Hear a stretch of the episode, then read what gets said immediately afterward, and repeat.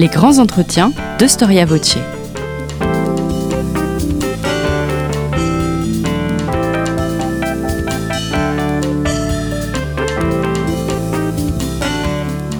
On retrouve Marie-Gwen Carichon. Bonjour à tous, chers amis, et bienvenue pour euh, ce nouveau podcast Storia Voce. Je suis très heureuse de vous retrouver aujourd'hui. 1er avril 1867, nous sommes en tout début d'après-midi. Il est 14h exactement et l'empereur Napoléon III et son épouse, l'impératrice Eugénie, inaugurent ce qu'on peut considérer, ou ce qui a été considéré un petit peu à l'époque comme le symbole de l'apothéose de l'Empire.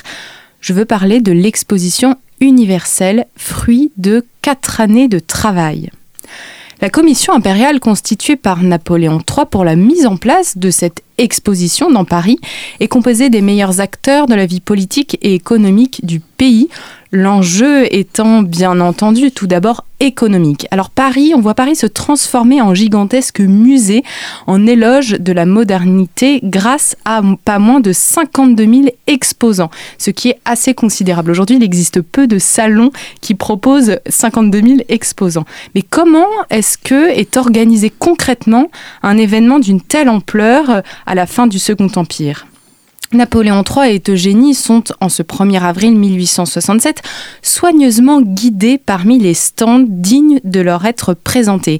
Car en réalité, le chantier n'est pas complètement achevé. On s'affaire encore en ce jour d'inauguration. Les travaux, et d'ailleurs c'est assez courant, ont pris du retard. On montre en quelque sorte à l'empereur que ce qui brille. Est-ce que ce serait pas la triste métaphore d'un empire dont les malheurs et les carences semblent également occultés par le faste de cette exposition universelle? Bienvenue, chers amis, à Paris, mais à Paris sous le Second Empire. Bonjour, Édouard Vasseur. Bonjour. Vous êtes euh, enseignant, archiviste paléographe et vous enseignez notamment à l'école des chartes. Et l'exposition universelle de 1867, c'est le sujet de votre thèse. Vous venez d'en faire un livre, un très beau livre avec une très belle couverture, je tiens à préciser, je ne vais pas la décrire, mais c'est une très jolie couverture aux couleurs en fait des images et aux couleurs de cette époque-là. Euh, votre livre vient de paraître euh, aux éditions Perrin et le titre exact, L'exposition universelle de 1867, l'apogée du Second Empire. C'est vous donc qui allez être notre guide aujourd'hui dans cette incroyable exposition.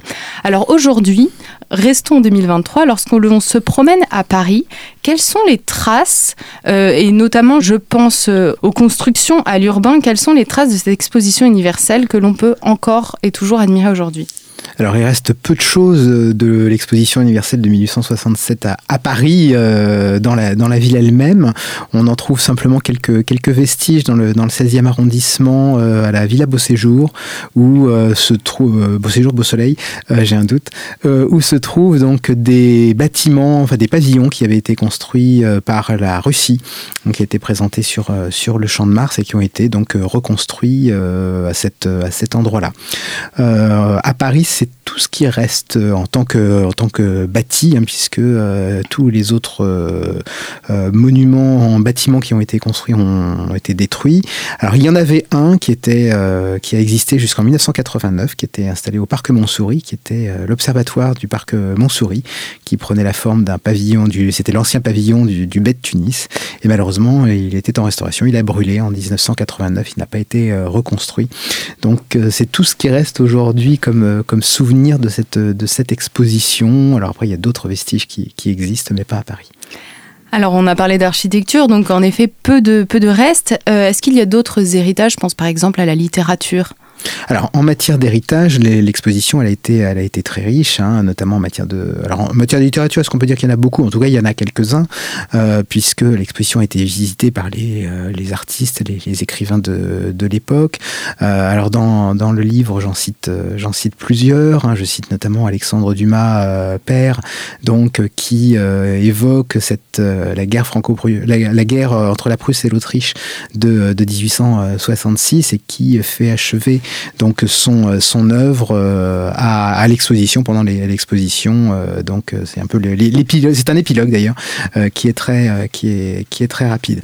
Ensuite la, la je dirais l'œuvre littéraire qui est sans doute la plus la plus marquante de, de cette de cette exposition, c'est l'un des contes d'Andersen, la Dryade la Dryade d'Andersen avec cette cette sylphide, cet, cet, être qui habite un, arbre et qui, qui vient visiter l'exposition. C'est un très beau texte de, d'Hans Christian Andersen. Donc oui, quelques, quelques témoignages. Après Zola l'évoque en, toile de fond, on va dire, de, de, l'argent.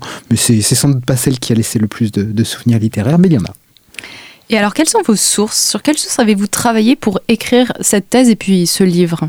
Alors, la source principale, ce sont tous les dossiers, tous les papiers de la commission organisatrice. Donc papiers qui sont extrêmement euh, extrêmement nombreux, hein, on trouve euh, tous les aspects. Euh, c'est on a la chance d'avoir un fonds d'archives qui est un fonds d'archives très très riche et très très dense. Donc ça va des, procès-verbaux de, des, commissions de la commission impériale et puis des, des sous-commissions et des différentes commissions qui ont gravité autour d'elle, à tout ce qui a trait à la construction de la construction des bâtiments ou à la l'admission des, des, exposants, à l'organisation des fêtes, à l'alimentation en, en énergie, etc. Euh, et puis avec des très belles euh, illustrations et une très belle iconographie, donc dont celle qui a servi pour le pour la couverture. Et euh, donc ça, c'est les sources, je dirais, archivistiques complétées avec quelques quelques autres fonds d'archives, au ministère des Affaires étrangères, par exemple, où il y a un certain nombre de, de choses aussi tout à fait tout à fait intéressantes. il y aurait des choses à l'étranger certainement à, voir. Et puis ensuite, c'est beaucoup toutes les tous les rapports, toute les la presse qui a été qui a été publiée à l'occasion. C'est absolument gigantesque. Donc euh, voilà, ce sont des, des centaines de, au moins des dizaines de milliers de, pages qui ont été noircies par cette exposition. Je n'ose même pas imaginer ce que c'est pour les expositions d'aujourd'hui. Alors il y a des écrits et puis je tiens à le préciser, il y a aussi euh, pas mal de photos et de dessins, euh, ce qui justifie le très beau dossier iconographique au milieu de votre livre. Donc pendant ce podcast, si vous en avez l'occasion, si vous pouvez suivre avec les photos, c'est très agréable parce qu'on peut vraiment se rendre compte, ce qui n'est pas le cas pour toutes les époques historiques, de euh, la réalité justement de cette exposition universelle. Alors avant de parler de cette exposition universelle de 1867, revenons sur euh, les expositions plus généralement, parce que avant euh, l'exposition universelle existent les expositions industrielles et elles sont initiées en France dès le XVIIIe siècle. Tout à fait. Alors, existait en fait déjà au XVIIIe siècle des démonstrations, on va dire, d'objets industriels notamment d'invention, euh, que ce soit en Angleterre et euh, en Angleterre et en France. Mais c'est euh, en, 1798, en pleine Révolution, que apparaissent les expositions des produits de l'industrie. Donc l'idée, c'est de comment commémorer la République, comment commémorer l'anniversaire de la République et faire quelque chose de nouveau. Euh, donc c'est l'idée euh, qui émerge de rassembler euh, des industriels, des commerçants pour qu'ils puissent présenter leurs produits et les soumettre au regard des visiteurs qui peuvent y accéder gratuitement et à celui d'un jury qui est nommé par le, par le gouvernement qui va décerner des, des médailles. Donc la, la, formule est réutilisée d'une manière un peu en pointillé au départ et elle commence à se euh, stabiliser à partir des années 1819 et surtout 1833 en France où elles deviennent régulières tous les tous les cinq ans. Et cette formule en fait elle est reprise euh, à la fois en province et puis euh, et puis à l'étranger. Donc c'est un phénomène totalement totalement européen, transnational à, cette période-là. Donc on en trouve on en trouve au Portugal, on en trouve en Espagne, on en trouve en Allemagne, on en trouve en Italie, on en trouve en, Autriche et jusqu'en Russie. Donc voilà donc ce, ce sont ces, ces expositions industrielles qui sont à l'origine des expositions universelles. Alors vous parlez de celle de, de la fin du XVIIIe siècle. Est-ce que c'est un événement euh, très innovant, particulièrement original? Les expositions industrielles, euh, c'est le phénomène de l'exposition n'est pas quelque chose d'original. En France, on connaît depuis euh, le XVIIe siècle et surtout les années 1730 les salons des beaux-arts, donc les salons de l'Académie des beaux-arts, de l'Académie de peinture et de sculpture, qui, donc, où les artistes de, de l'Académie viennent présenter leur, euh, leur création euh, récente. Donc le, le fait d'exposer n'est pas, n'est pas nouveau. Ce qui est nouveau, c'est, c'est d'exposer des, c'est d'exposer des objets et de les soumettre à un jury. Il y avait aussi des, des foires, naturellement, mais qui avaient une optique commerciale. Là, on est vraiment sur un concours, comme pour le Salon des Beaux-Arts, mais sur les produits industriels. Est-ce que Paris a l'exclusivité? Alors Paris n'a pas l'exclusivité. Euh, c'est d'ailleurs pas à Paris que sont créées les, expositions, inventées les expositions universelles, c'est à Londres. Euh, et euh, alors sous le Second Empire, c'est une alternance entre Londres et Paris. Mais progressivement, le, phénomène des expositions universelles va, s'élargir au niveau, au niveau européen et mondial, puisque après 1867, il y aura Vienne en 1873, Philadelphie en 1876. on va trouver des villes comme comme Melbourne, comme Gand, comme Bruxelles, euh, comme euh, il m'en manque, euh, Chicago en, 1800, 1893, très très importante. voilà, ça va être un phénomène qui va devenir un phénomène totalement totalement mondial et puis bah, jusqu'à récemment avec l'exposition de Dubaï qui a eu lieu il y a un an. Vous avez dit donc que la première exposition universelle se tient à Londres. Quel est le but à ce moment-là? Alors, les Anglais n'ont pas organisé d'exposition industrielle. Euh, ils n'ont pas ressenti le, besoin jusque dans les années 1800, euh, 1843-44, où euh, un groupe de membres de la Royal Academy of, oui, la, la Royal Academy of Art, mais l'Académie royale des, sciences, en fait, s'inquiètent de la qualité des produits anglais en disant bah, globalement la, Grande-Bretagne est excellente dès qu'il s'agit de produire en masse à bon marché, mais elle souffre d'un défaut d'esthétisme et euh, donc il faut, il faut pallier ce, défaut d'esthétisme. Et euh, donc les, ces, quelques personnages, hein, euh, Henry Cole notamment, vont voir, je dirais, le, déclic en 1849 en visitant l'exposition française en disant voilà ce qu'il nous faut. on va faire venir les produits anglais en produits français en Angleterre pour créer un, choc, alors non pas de compétitivité, mais un choc d'esthétisme et euh, donc euh, montrer aux produits, aux producteurs anglais euh, quelle est la voie, la voie à suivre. Alors c'est l'objectif, mais l'objectif qui n'est pas avoué. l'objectif qui va être avoué, c'est de mettre en valeur l'industrie anglaise, son succès, voilà sa, sa, puissance, la puissance coloniale émergente anglaise, notamment avec avec l'Inde. Mais derrière, c'est cet objectif de d'esthétisme et de et, et, de qualité. Donc un c'est la, raison pour laquelle les, Anglais euh, décident de faire venir le monde et plus particulièrement les Français et de créer cette exposition universelle à Londres en 1851.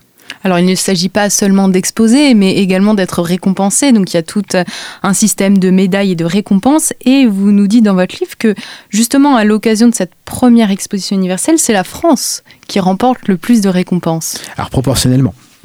Donc en effet, les Français étaient très réticents. Euh, l'idée de créer des expositions universelles était déjà présente en France dès 1814 et surtout 1800, 1830, début des années 1830. Mais euh, voilà, c'est les Anglais qui ont, réussi le premier l'expérience. et en effet, les Français, ben, ils y viennent, alors pas en masse, mais euh, ils remportent des médailles. Ils remportent beaucoup de médailles, proportionnellement beaucoup plus que les Anglais, parce que le jury justement se focalise sur la qualité, pas nécessairement sur le uniquement sur le bon marché. Donc euh, voilà, les Français se, rendent compte que euh, ils ont, euh, on va dire, un créneau économique qu'ils occupent et qu'ils doivent capitaliser sur, ce succès à défaut de pouvoir rivaliser avec l'Angleterre sur le, sur le bon marché. Puis en 1855, c'est la première exposition universelle à Paris. Concrètement, comment est-ce que ça se passe? Comment est-ce qu'elle est lancée? Alors, elle est lancée euh, en fait en transformant l'exposition qui devait avoir lieu euh, nationale en 1854 en exposition universelle. Donc, c'est une décision qui est prise par Napoléon III en, 1800, en début de l'année 1853 notamment suite au succès de, donc, des industriels français à, Londres. Et euh, décision donc, euh, qui va causer beaucoup de, beaucoup de problèmes, parce qu'on est en train de construire un bâtiment pour les expositions nationales, le palais de l'industrie, et du coup, bah, un bâtiment qui va se retrouver tout de suite trop petit. Euh, et d'autant plus que le gouvernement impérial décide non seulement de convoquer une exposition universelle de l'industrie, mais aussi une exposition universelle des beaux-arts. Donc il faut en plus loger les artistes.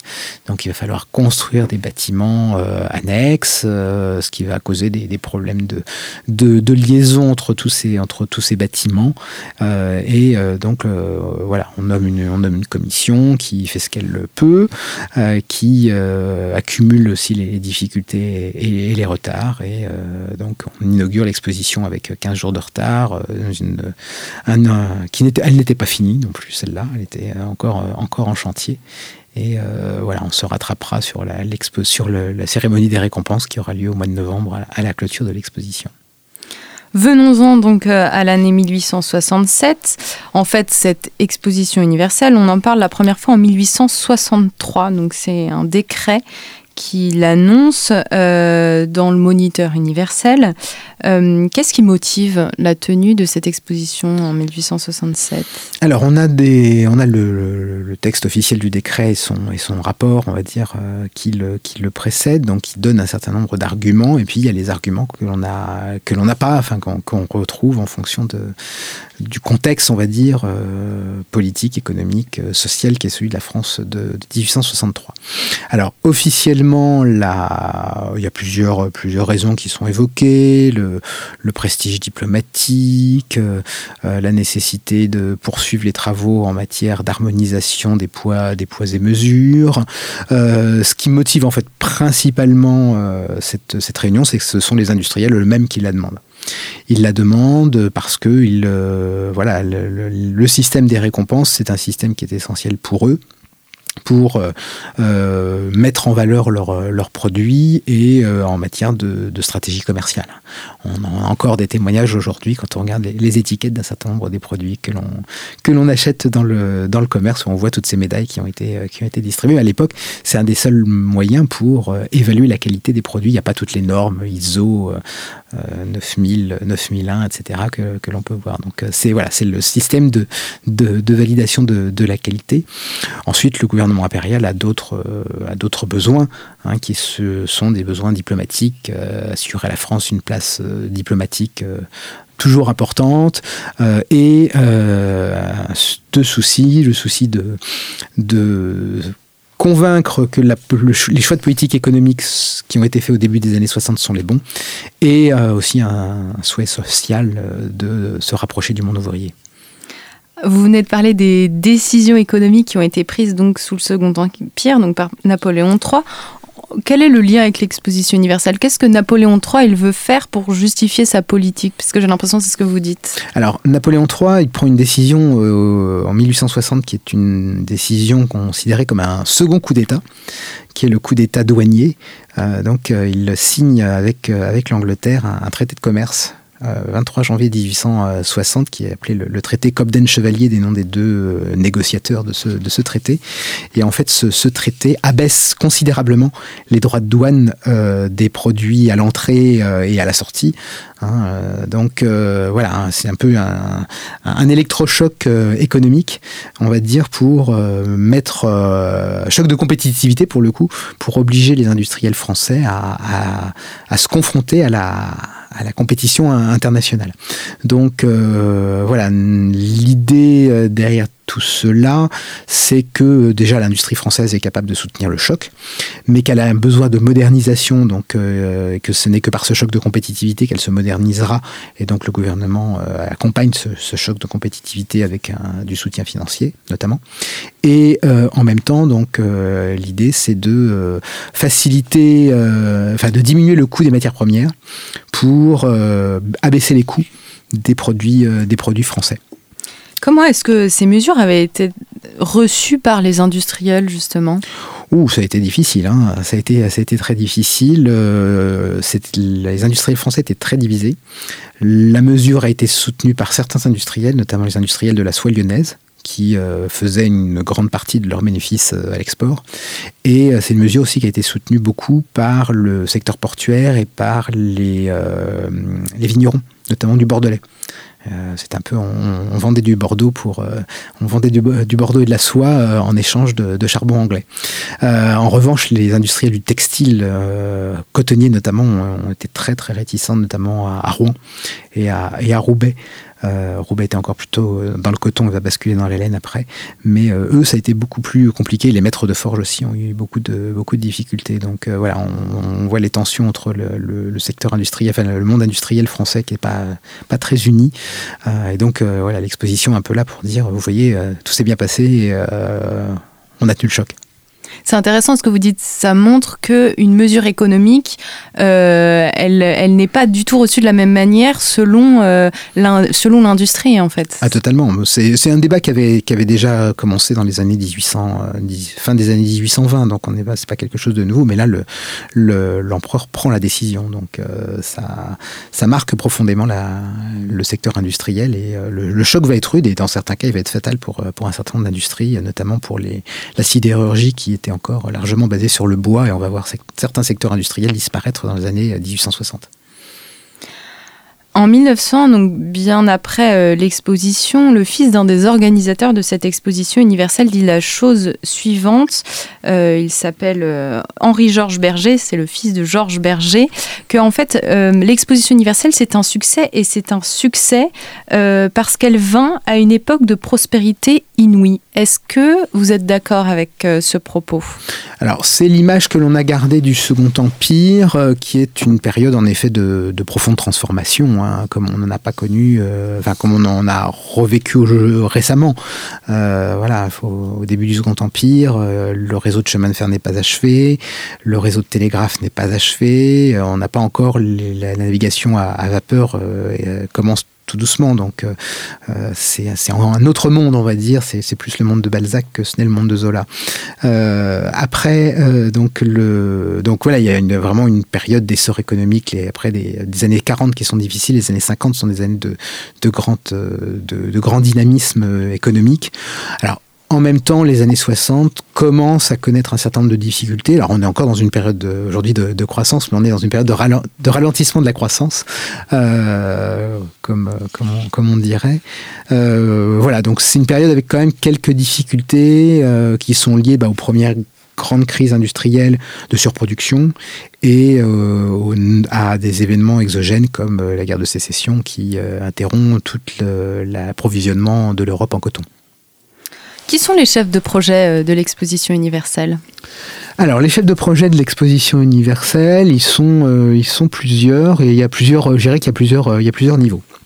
Donc, euh, au tout début de l'exposition, au moment où elle est, on rentre dans le, vif du sujet, on va dire en 1865, l'empereur nomme principalement deux personnes. Il nomme comme président de la commission son cousin, euh, le prince, euh, le prince, le prince Napoléon, donc euh, Jérôme Napoléon, dit Plomplon, donc un cousin turbulent, turbulent de, de, l'empereur qui a quand même une grande affection pour pour lui. il est plutôt plutôt un prince rouge, on dirait aujourd'hui, donc un peu de, un peu socialiste de, de, tempérament. Et voilà, il est un peu agité, mais il s'intéresse beaucoup à ces questions-là. Il avait été président en 55, il a été président de la représentation française en 62, donc voilà, c'est assez naturel pour l'empereur de le nommer à la tête de la commission impériale euh, pour ce genre de ce genre d'événement. Et il nomme auprès de, auprès de lui comme commissaire général un ingénieur des mines, Frédéric Leplay. Euh, Frédéric Leplay, donc c'est un, polytechnicien, ingénieur des mines, qui a été professeur de minéralogie à, à l'école à l'école des mines euh, de Paris, mais c'est surtout euh, c'est quelqu'un qui va développer aussi une pensée sociale, une pensée euh, sociologique, et qui s'est spécialisé dans les expositions aussi parce qu'il a été il été au jury en, en 49 et il a fait c'est lui qui a repris l'exposition en 55 au pied levé pour arriver à en faire le, succès qu'elle qu'elle a été. Et donc en, il il, il rempile en 62 et il rempile une nouvelle fois en 67. Donc c'est vraiment une équipe qui arrive, qui arrive au pouvoir, euh, enfin au pouvoir, à l'organisation de la tête de l'organisation, donc avec euh, des euh, qui amène son la, petite équipe, parce qu'on retrouve des personnalités qui étaient déjà là, comme comme Léon Donat par exemple. Et puis ben on va nommer auprès de ces pour conseiller ces, ces deux personnages toute une commission impériale, donc qui est avec un savant dosage entre des administratifs, des grandes personnalités euh, des industriels, des artistes, etc., euh, pour, euh, pour l'assister et donc ils vont plus ou moins intervenir. Certains vont plus intervenir euh, que d'autres, euh, comme dans toute, euh, organisation. il va y avoir un petit noyau dur qui va, qui va agir. Et puis après, il y a le, la, la, masse, on va dire, qui est là ponctuellement, mais qui, qui accepte et qui, et qui vote. Donc on a une bonne représentation du, du Second Empire dans cette commission, avec des personnages comme James de Rothschild, comme Émile Perrer, comme le, le, comte de Newkerque, comme Hector Le Fuel, qui est l'architecte du Louvre rénové brevets, voilà, et puis des personnalités comme comme De le, chocolatier, ou j'en oublie, j'en oublie d'autres, Jean Dolphus qui est à, Mulhouse ou à Arles Dufour, le soyeux lyonnais, voilà, donc un mélange de, de personnalités qui reflètent très bien ce Second Empire. Comment est financée euh, cette exposition universelle? Alors elle est financée de manière, euh, mixte. On part euh, du prérequis, enfin du, présupposé qu'elle sera déficitaire. Donc ça c'est la, conclusion par rapport à 55, où on était peut-être plus optimiste. Là on part d'emblée de l'idée qu'elle sera déficitaire. Donc on décide de la, de la financer de manière tripartite. On demande, on part sur un budget de 18 millions de francs à l'époque et euh, donc, il faudra multiplier par 4 à peu près pour avoir euh, une idée. Donc, on est un peu moins de, un peu moins de 80 millions d'euros aujourd'hui. C'est pas très très cher hein, pour, euh, pour ce que c'est. Et donc, on part l'idée que l'État finance 6 millions, la ville de Paris finance 6 millions, et qu'on aura 6 millions de recettes qui vont être garanties par une souscription en fait. Donc l'idée c'est que on va faire cette souscription et puis si jamais on n'atteint pas les 6 millions, eh bien on, puisera dans ce capital de garantie comme on, comme on l'appelle. Donc, euh, donc voilà, donc un, financement public-privé, on va dire entre guillemets aujourd'hui qui, qui mélange les recettes propres et puis euh, des, des subventions des autorités publiques. Est-ce qu'il y a des opposants à ce projet euh, qui s'expriment euh, de manière euh, claire et un petit peu vivace à la Chambre ou dans la presse et qui auraient pu mettre, en, mettre en péril un petit peu la tenue de cette exposition? Alors, d'opposants à l'exposition, en général, il y en a très très peu. Euh, celui qui est le plus opposé, en fait, c'est le baron, c'est le, préfet Haussmann. Préfet Haussmann qui, est, qui pense que la, rénovation de Paris suffit et que Paris est l'exposition universelle permanente de la France, en fait. Donc lui, il n'est pas du tout euh, favorable à l'exposition.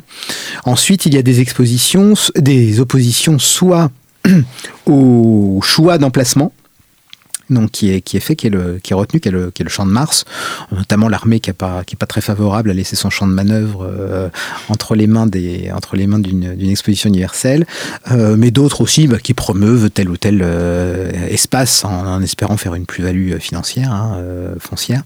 Et puis il y a ceux qui sont opposés à certains aspects de l'exposition, et notamment les artistes, qui voient d'un très mauvais œil le fait de se retrouver dans le même bâtiment que les commerçants et que les industriels, donc pensant qu'ils doivent être à part en raison de leur, euh, de leur, euh, de leur statut et ils sont euh, fort déçus quand on leur dit l'empereur le veut, point, vous n'avez pas le choix. Alors, ce que vous expliquez, c'est qu'ils font un petit peu leur exposition universelle dans leur coin, les artistes. Euh, et puis pour certains, bah, une manière de communiquer et puis de faire de la publicité, c'est de s'abstenir à cette exposition. Alors le choix, c'est soit de s'abstenir, soit de faire à côté, en effet. Alors s'abstenir, il y en a certains qui le font, disons qu'ils ne veulent pas du tout euh, y participer, comme euh, Paul Baudry, hein, qui est, le, peintre du, grand foyer de l'Opéra de Paris, hein, qui est en cours de construction. Et puis de l'autre côté, il y a ceux, en effet, qui décident d'utiliser l'exposition, mais à leur compte. Alors c'est notamment Gustave Courbet, hein, qui, qui a une stratégie très, très au point en la matière. Il l'avait déjà tenté en 1855, en criant que le gouvernement ne lui était pas favorable, qu'il était un, artiste euh, incompris, etc. Donc il construit son propre pavillon à côté pour faire sa propre publicité. Puis en 1867, en fait, il, il, utilise la même, la même technique. Enfin, il accepte quand même d'avoir quelques toiles représentées à l'exposition, parce qu'il faut quand même euh, être, euh, avoir un pied des deux côtés. Donc c'est toute une stratégie commerciale qui est utilisée par, par Courbet pour, pour utiliser au mieux la publicité que lui donne l'exposition. Et il s'en cache pas, c'est une vraie publicité, notamment vis-à-vis des étrangers, pour pouvoir vendre, notamment en Allemagne. Oui, parce qu'il y a beaucoup d'étrangers qui s'y rendent à cette exposition. Alors il y a des Français, puis il y a des étrangers en effet. Alors combien exactement? Ben, On ne sait pas trop puisqu'il n'y a pas de comptabilité euh, euh, précise des, euh, des, visiteurs français étrangers. On a un peu quelques idées entre ceux qui sont dans les garnis, ceux qui viennent, ceux qui viennent dans les hôtels. Mais oui, il y a des, il y a des étrangers, il y a des qui viennent à peu près de, de tous les de tous les pays, au moins européens, un peu moins un peu moins de l'étranger, des autres pays. Alors le, meilleur, comment dire, l'exemple n'est pas le est pas le bon mot, mais symbole, c'est pour ceux qui connaissent, c'est l'introduction de, la vie parisienne de Jacques Offenbach, hein, qui est, euh, qui est, euh, euh, qui est créé en, 1800, enfin, à la fin de l'année 1866 au théâtre du Palais Royal. Et donc, nous venons, arrivons de tous les pays du monde, hein, c'est, et notamment le, le fameux brésilien. Comment sont choisis et sont sélectionnés les exposants? J'ai dit en introduction qu'il y en avait 52 200, ce qui est absolument énorme. C'est colossal comme chiffre. Ah, c'est un chiffre absolument colossal et encore c'est rien par rapport à ce que ce sera en 1900.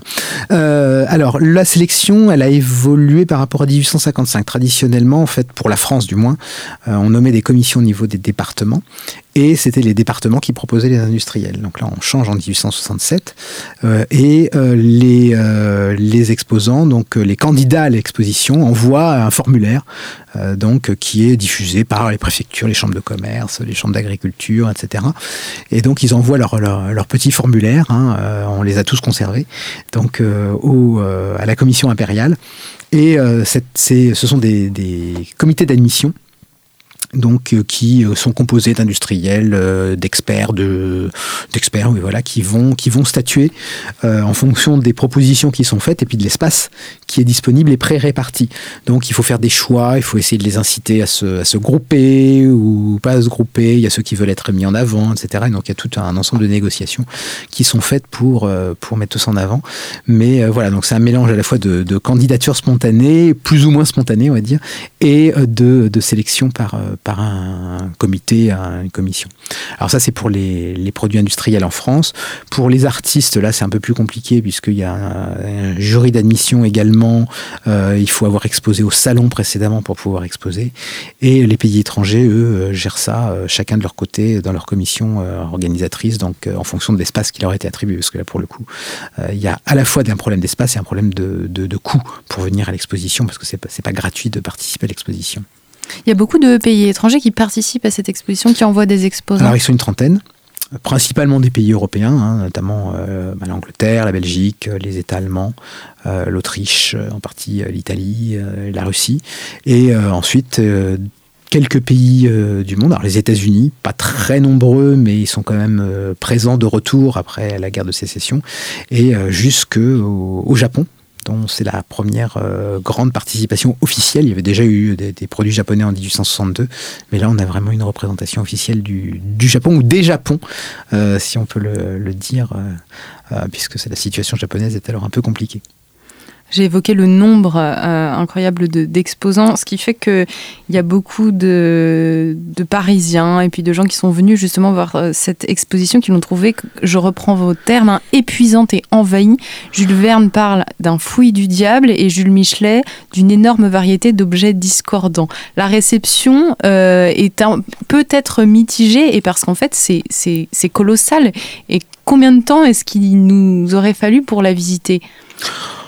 Combien de temps À mon avis, des semaines des semaines, peut-être des mois même, euh, pour la, visiter en entier. On se, se rend pas compte aujourd'hui. Hein. On a l'habitude, quand on va visiter des expositions, euh, d'avoir 300 numéros et encore quand on nous expose 300 objets, on a l'impression d'être épuisé. Euh, là, c'est 52 000 exposants qui en exposent chacun de 1 à, à mon avis, à 100, 300. Donc, ce sont des centaines de milliers, voire des millions d'objets qui sont présentés qu'on n'a pas idée, je pense, de la lassitude, de la fatigue que ça pouvait représenter. Il y en avait absolument partout. Le, cahier iconographique a été justement choisi pour essayer de donner un peu cette, euh, cette impression de, de, trop plein. Euh, donc clairement, on visitait en une journée, c'est, on avait à peine un, un peine un aperçu. Et euh, on allait voir les, euh, les, les, points phares, les, les highlights euh, en français dans le texte. Euh, et à part ça, c'était absolument impossible de tout, de tout visiter. Ceux qui visitaient déjà, je suis 60, il y en a un qui, j'évoque, qui a visité 70 fois, il a, même lui n'a pas fait le tour. Justement, quels sont les points forts de cette exposition universelle? Alors, quels sont les points forts de cette exposition? Cette exposition ne présente pas de grandes nouveautés industrielles ou technologiques. Ça, c'est Premier point, c'est un peu ce qui déçoit d'ailleurs les, commentateurs, il n'y a pas de grande, grande nouveauté. Euh, même dans la section artistique, euh, les commentateurs disent, bon, on est content de revoir euh, tel tableau qu'on a vu à tel salon, mais on n'a pas l'impression de, de, nouveauté. Ensuite, il y a quand même des clous des choses qui marquent les spectateurs, euh, les visiteurs. Alors, il y a déjà cette galerie des machines euh, absolument extraordinaire euh, d'un kilomètre 200 donc qu'on peut qu'on peut parcourir et surplomber même donc avec ces machines qui sont qui sont mises en, mouvement. dans cette galerie des machines, bah, on va trouver le, gros canon de Monsieur Krupp, alors dont on se souviendra surtout après 1870-71, mais pour d'autres raisons. mais aussi on trouve l'ascenseur de Monsieur Edou et grâce à l'ascenseur de Monsieur Edou, bah, on peut monter sur le toit du palais pour Paris. Donc ça, c'est aussi une petite, une petite nouveauté extraordinaire. Après, ce que les gens euh, vont retenir, c'est beaucoup les pavillons qui sont construits dans le, dans le, dans le parc, hein, euh, avec toutes les attractions qui, euh, qui sont organisées. C'est le, les scaphandriers, puisqu'on a une, démonstration de, de, de, scaphandriers.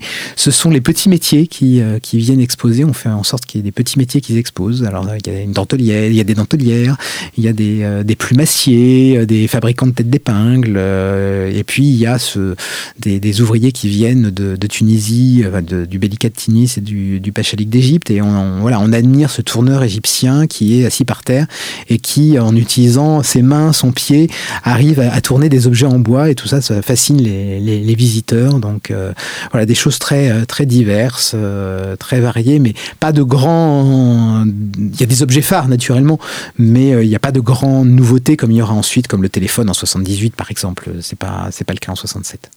Mais ça peut être euh, très utile et très euh, profitable pour les entreprises. Vous évoquez notamment euh, le cas de la Société des caves réunies de Roquefort. C'est intéressant parce que pour le coup, ça nous évoque quelque chose. Et d'ailleurs, je crois me souvenir qu'ils n'avaient pas vraiment été récompensés lorsqu'ils étaient à Londres mais que là, ils ont eu un relatif succès.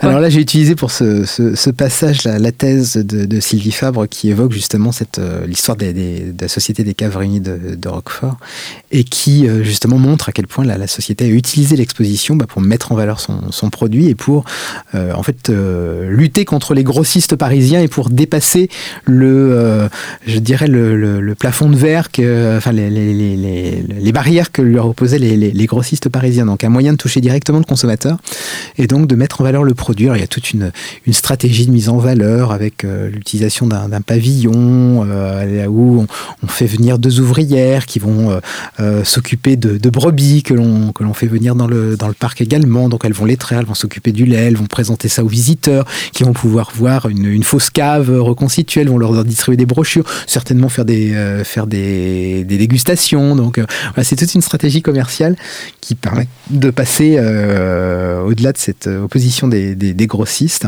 Et euh, ça a plutôt bien marché, puisque en effet, ça a permis au, fromage de Roquefort de dépasser, euh, enfin, la Société des caves réunies de Roquefort de dépasser son, ses, ventes, ses ventes actuelles. Voilà, aujourd'hui, quand on pense à Roquefort, on pense à Roquefort Société, et ben, c'est de 1867 que ça date.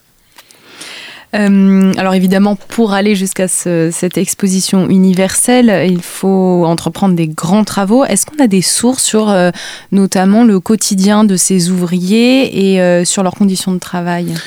Alors sur la fabrique, sur la, conception et la construction du, palais, on a beaucoup de choses en fait. On a beau parce qu'il y avait un suivi très régulier tout simplement.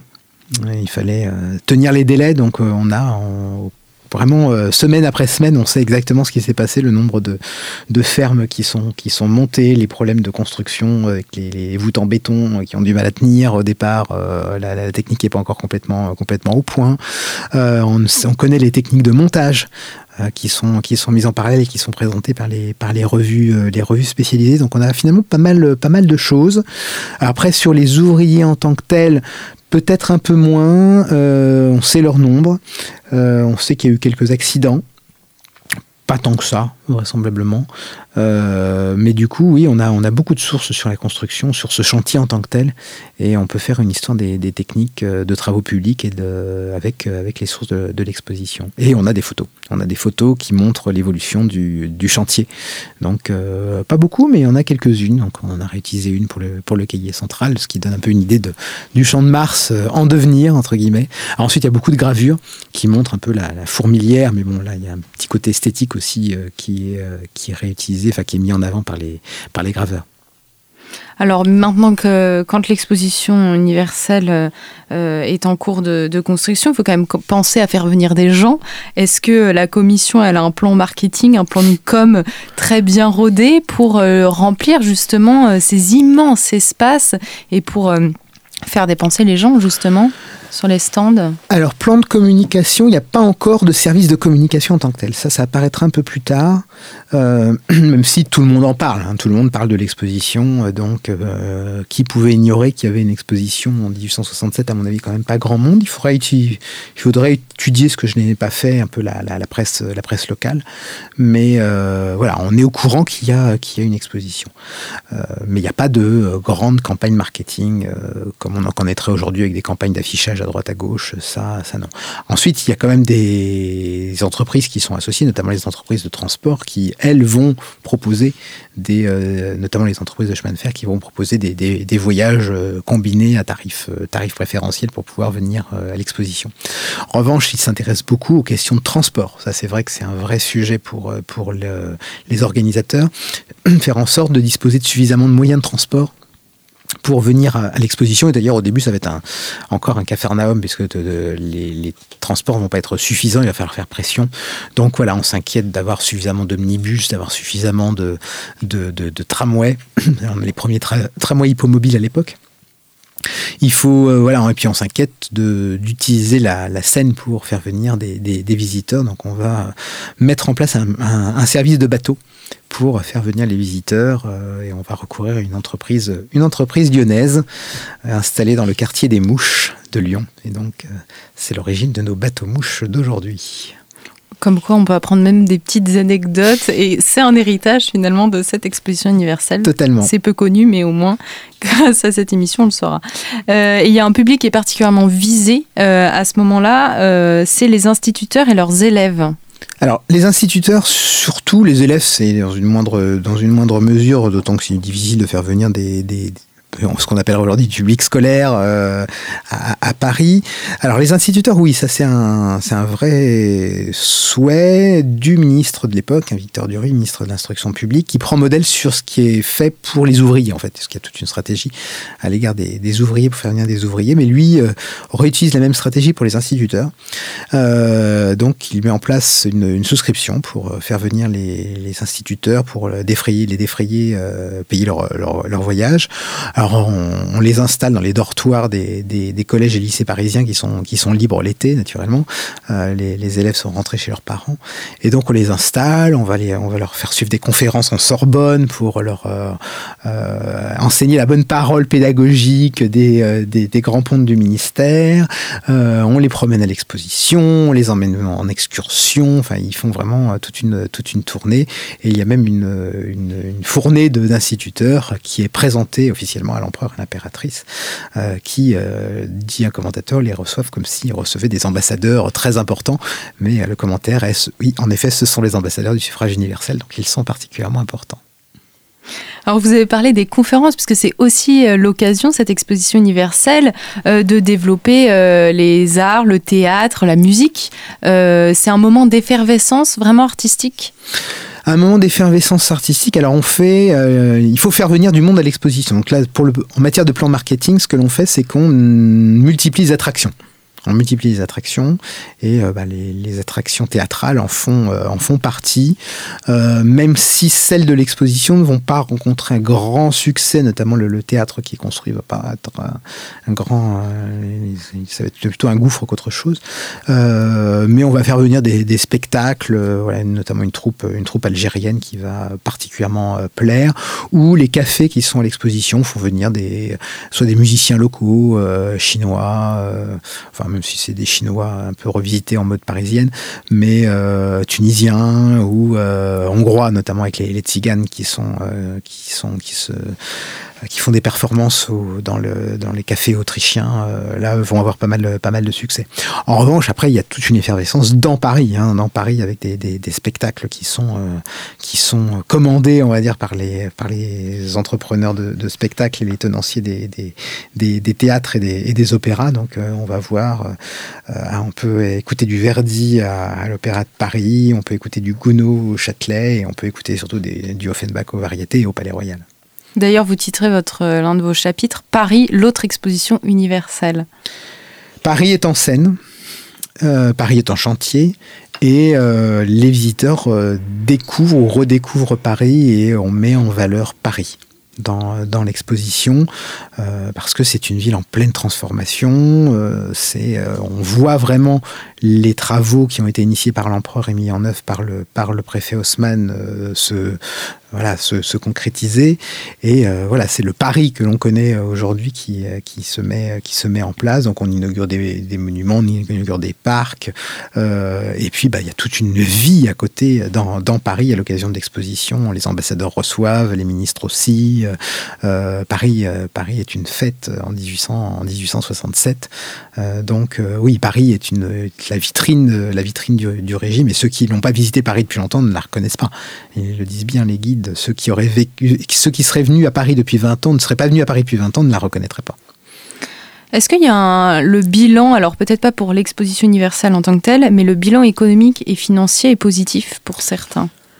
Alors financier, il est positif.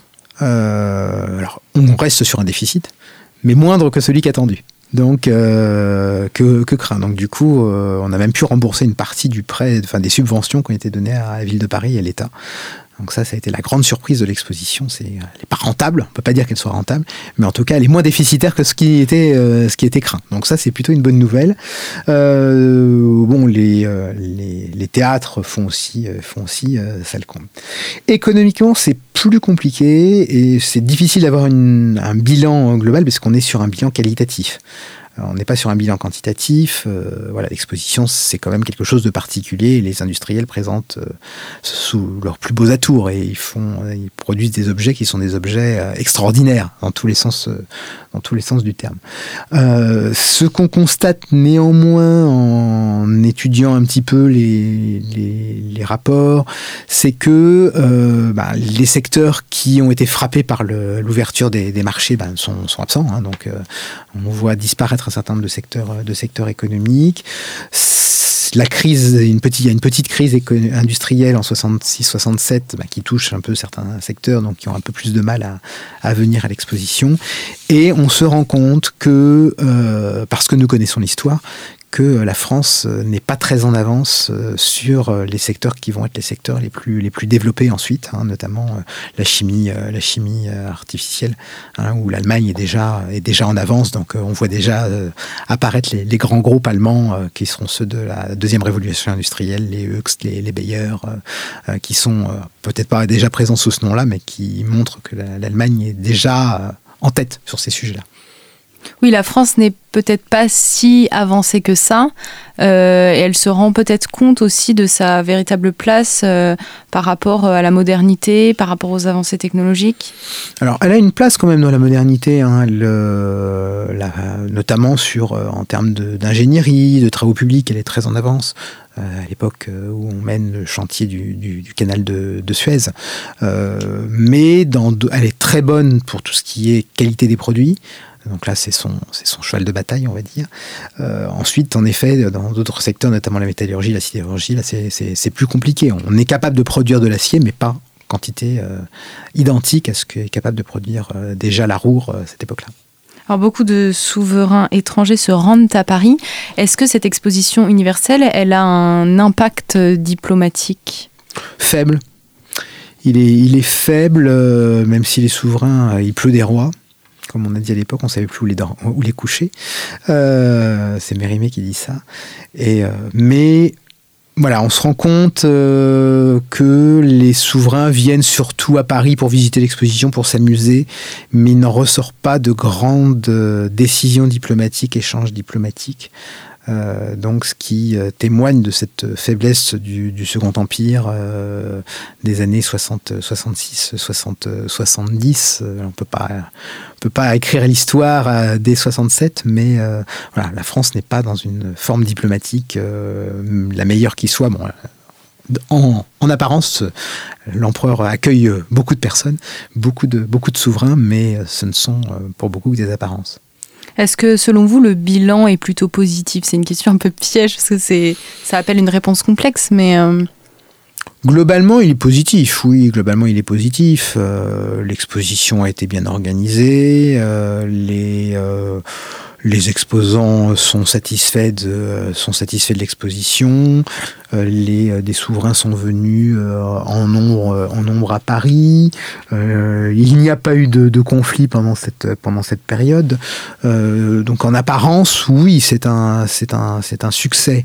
Ensuite, derrière, bon, bah, les, toutes les attentes euh, et elles sont extrêmement nombreuses dans les expositions, ne sont naturellement pas, pas réunies, enfin pas, pas remplies. Donc il euh, y, a nécessairement des, déçus qui n'ont pas, euh, pour lesquels le, message attendu n'est pas, pas nécessairement passé. Merci Edouard Vasseur euh, d'avoir répondu à nos questions, nous avoir euh, fait un petit peu découvrir Paris euh, lors de l'une de ces expositions universelles. je rappelle donc que vous êtes archiviste paléographe conservateur en chef du patrimoine, vous êtes professeur à l'école des chartes et que vous venez de publier aux éditions Perrin l'exposition universelle de 1867, l'apogée du Second Empire. Merci à vous, chers auditeurs, pour votre écoute et pour votre fidélité. Et je vous dis à très bientôt pour un nouveau numéro de nos grands entretiens.